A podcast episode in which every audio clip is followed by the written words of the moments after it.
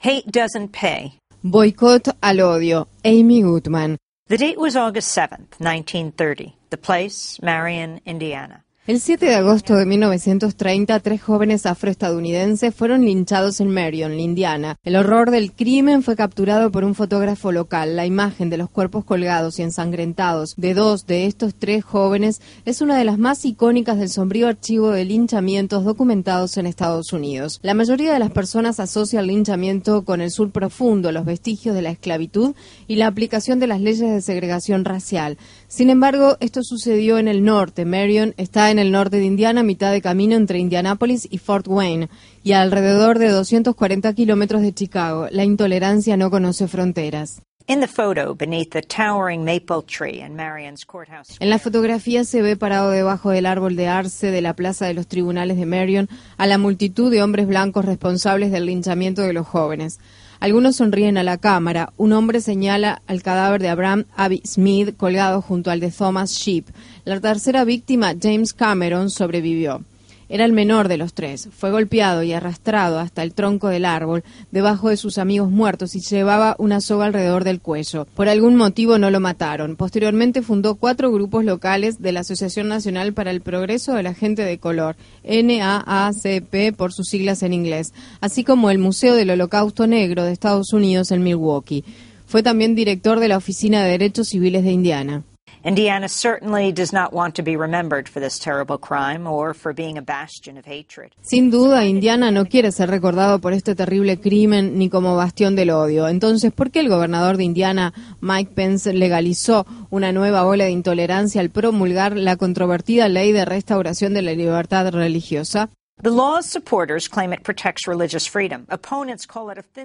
Quienes apoyan la ley afirman que defiende la libertad religiosa. Quienes se oponen la califican de un ataque apenas encubierto a los derechos de las personas lesbianas, gay, bisexuales y transgénero, LGTB. La ley permite a individuos, empresas y comercios negarse a atender a personas LGTB únicamente por motivo de su orientación sexual o identidad de género. Ello ha provocado una ola de fuertes reacciones negativas a nivel nacional. Muchas celebridades, grandes empresas y gobiernos de ciudades y estados condenaron y boicotearon a Indiana. Charles Berkeley, exjugador de básquet de la NBA y comentarista deportivo, dijo en una declaración, mientras exista legislación contra las personas homosexuales en un estado, creo que los grandes eventos como los Final Four y el Super Bowl no deberían realizarse en ciudades de esos estados. Indianápolis, capital del estado de Indiana, será anfitrión de las semifinales y de la final del campeonato de básquet universitario, conocido como Final Four, que se celebrarán del 4 al 6 de abril. The University of Connecticut men's basketball coach Kevin won't be attending the game. El entrenador del equipo de básquet masculino de la Universidad de Connecticut, Kevin Ollie,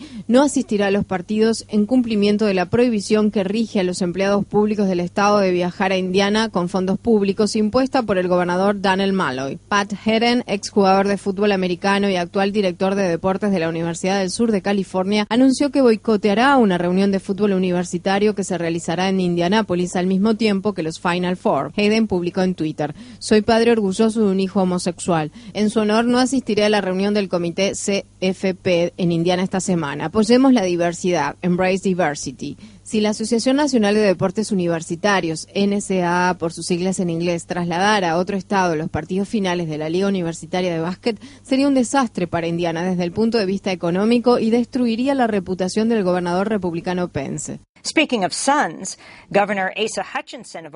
Hablando de hijos, Asa Hutchinson, gobernador de Arkansas, donde la legislatura siguió los pasos de Indiana al aprobar esta semana una ley similar a la ley de restauración de la libertad religiosa, afirmó que no la promulgará. Hutchinson mencionó en su argumentación que su propio hijo firmó una petición en contra de la ley. Supongo que el hecho de que Walmart, la empresa más grande del mundo, se manifestara en contra de la ley debe haber contribuido a su decisión. La propia Asociación de Deportes Universitarios ha expresado fuerte preocupación con respecto a la ley de Indiana, pero las reacciones no se limitan al básquet. Hasta la Asociación Nacional de Carreras de Automóviles, NASCAR por sus siglas en inglés, anunció que estaba decepcionada por la legislación recientemente aprobada en Indiana. No apoyaremos ni participaremos en la exclusión ni en la intolerancia. Estamos comprometidos con la diversidad y la inclusión en nuestro deporte, sostuvo NASCAR. New York and Washington have joined Connecticut in banning state-funded travel. Nueva York y Washington se sumaron a Connecticut en la prohibición a que se realicen viajes a Indiana financiados con fondos públicos, al igual que los gobiernos de las ciudades de Nueva York, Denver, Seattle y San Francisco. Empresas como Nike, Apple y Marriott denunciaron la ley Angie's List. El popular sitio web de recomendación de servicios para el hogar decidió no avanzar con la expansión de su sede en Indianápolis, un proyecto que estaba evaluado en 40 millones de dólares. Under enormous pressure after first ante la fuerte presión y tras su rechazo inicial, Pence ha solicitado a la legislatura que enmiende la ley y aclare que su redacción no permite la discriminación por motivos de orientación sexual. Quienes se oponen a la ley afirman que no se conformarán con menos que su derogación absoluta. Como decía un cartel de protesta, el odio no tiene aclaración.